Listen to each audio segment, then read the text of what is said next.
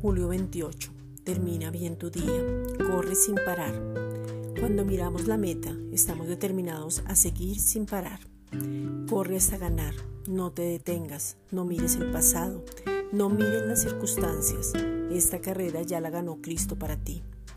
Esta carrera es maravillosa porque ya sabemos que está ganada aún sin empezar, porque Cristo la ganó.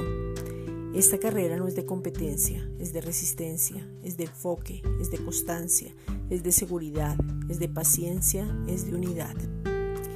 Esta carrera es de unidad en el cuerpo, porque somos uno en Cristo.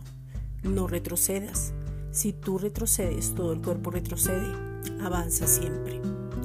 No es sobresalir por las habilidades, dones o talentos, más bien es tener la mejor actitud frente a las responsabilidades, tiempos y sazones. Colosenses 1:28.